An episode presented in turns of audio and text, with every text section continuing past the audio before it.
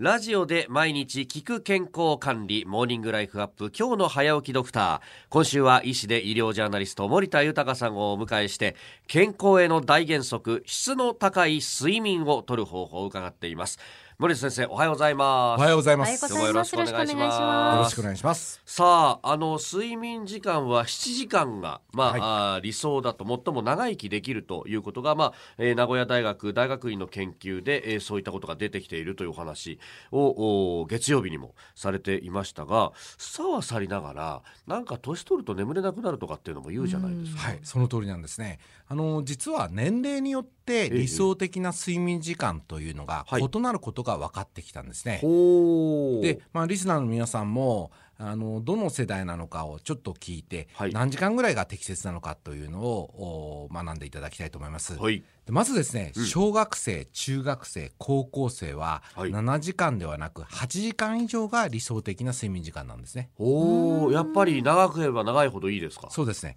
あのーこれは寝ることで成長ホルモンが出る時期ですから、はい長めの方がいいですよあ。ね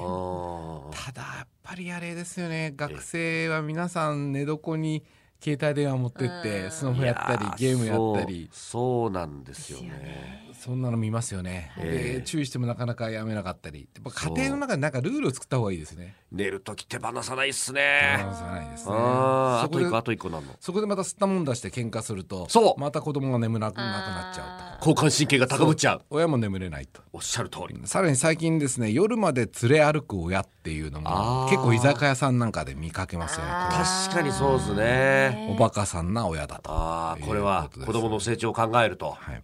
でさらに25歳前後の働く世代は、おまあ、おこれはおよそ7時間というああなるほこどとですよね。でまあ25歳前後に対してお話しするとしたらやっぱり寝だめはあまりやめた方がいいと、うん寝だめをやると月曜日の目覚めが悪くなるよとはいいうことです、そして45歳ぐらいの働く世代はおよそ6時間半でよろしいというあことです、ね。 6時間半でいいですか。45歳。はいおーで、ここが大事なんですけど、はい65歳以上のお年寄りははいおよそ6時間でいいと、あ、意外と短いやでっす、ぱね。短くなるんですね。やっぱり大体睡眠時間年とともに短くなっていきますよね、でむしろその世代ではい長く眠ろうとすると、ええなかなか熟眠感もないし不安などがあー生じてしまいますよねだからあまり高齢者が7時間8時間睡眠にこだわることはないですよね、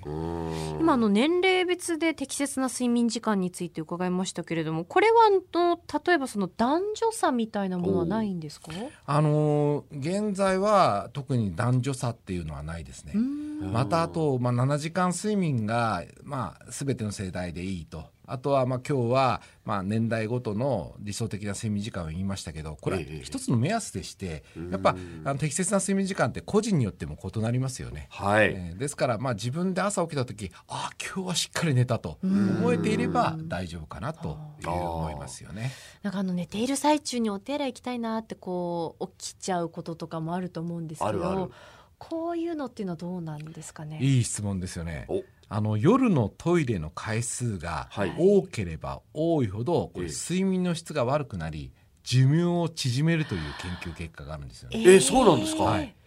まあ1回ぐらいだったらまだいいんですけど、ええええ1回の人と3回の人と比べると、はい死亡率が2.34倍ぐらいえーそんなに違うんですか3回の人が多くなるとやっぱり睡眠の質があー悪くなると、はいえーそれによって、まあ、体への負担があったりあるいは持病が悪化したりということで良くないんですよね。はそしてまた夜中に23回起きる人っていうのは何か病気を抱えていることがありますね。あ。なるほまど。あ、一番多いのはやっぱり夜中にいびきが出たりとか、はいあとは睡眠が止まったりすることでなんとなく起きてしまってそして、えーまあ、トイレが気になるという方も多いんで、えあーーやはり一度医療機関で相談を受けた方がいいということになりますね。なるほどね睡眠のそのねえー質だとか起きる回数とかでもいろんなことが分かってくるんですね。えー